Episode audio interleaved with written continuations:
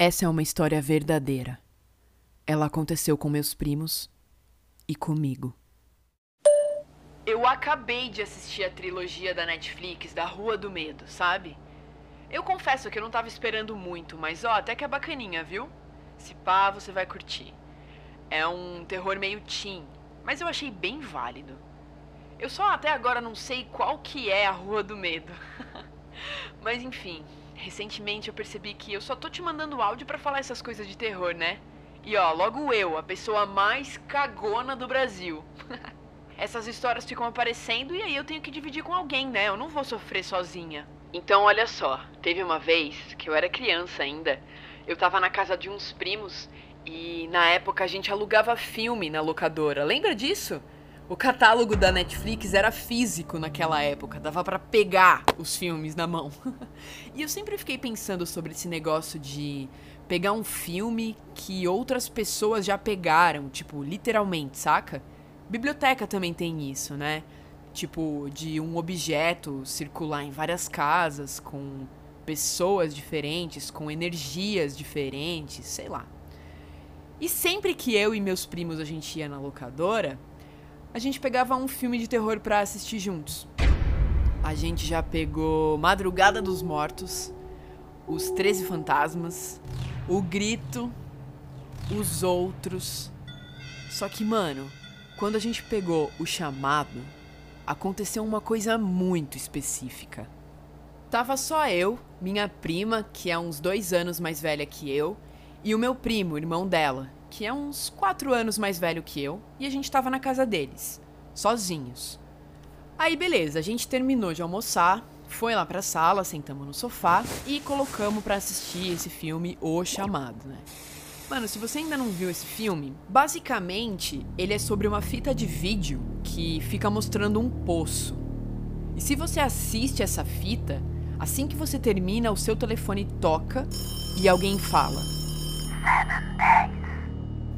Isso significa que você vai ter sete dias para fazer alguma coisa. Senão, a Samara, que é a moradora do poço, vem te matar.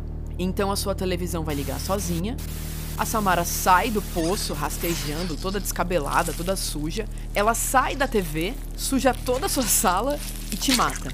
Muito bem, a gente assistiu o filme e depois a gente começou a pensar: Nossa, já pensou se o telefone toca? Mano, já pensou se essa televisão liga sozinha? Os três cagões, né? Aí beleza, eu lembro que a gente subiu pro quarto do meu primo, a gente ficou um tempinho lá. E eis que a gente escuta tipo um barulho de vidro trincando vindo lá de baixo. Um barulho meio alto até. Eu lembro que a gente se olhou, tipo, você também ouviu o que eu ouvi? E, bom, sim, os três tinham ouvido. O meu primo, que era o mais corajoso, foi na frente e a gente começou a descer as escadas juntos, de mãos dadas, os três. Aí, quando a gente fez a curvinha da escada, e olhamos para o chão do corredor, mano, eu juro pelo fone que você tá ouvindo, tinha água no chão. Tava tudo silêncio e tinha água escorrendo de algum lugar. A gente continuou descendo e quando meu primo olhou para a sala, não deu tempo da gente falar nada quando um barulho maior aconteceu. E aí foi água para todo lado. Ó, eu juro que eu não vou te assustar. Não tinha nada lá embaixo. É só que os meus tios, eles tinham um aquário na sala e eles estavam fazendo alguma manutenção de limpeza na água. Ainda não tinha nem peixe. Daí eu lembro que meu primo ligou chorando pro meu tio ir para casa logo. Aí o meu tio chegou, limpou tudo e explicou que o aquário estava fechado de um jeito errado.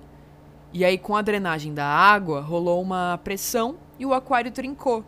Só que com a força da água, ele acabou estourando. E aí, hoje, eu prefiro acreditar nessa versão do meu tio. Mas, pensando sobre toda aquela teoria de filmes alugados, eu sei lá, viu? Foi meio esquisito. Você acabou de ouvir um episódio de Recebi um Áudio. Segue lá o nosso Instagram, arroba Rua Podcast. Ah, e se você tiver uma história legal para contar, manda lá pra gente no e-mail. Recebi um áudio@gmail.com. Quem sabe ela não aparece por aqui.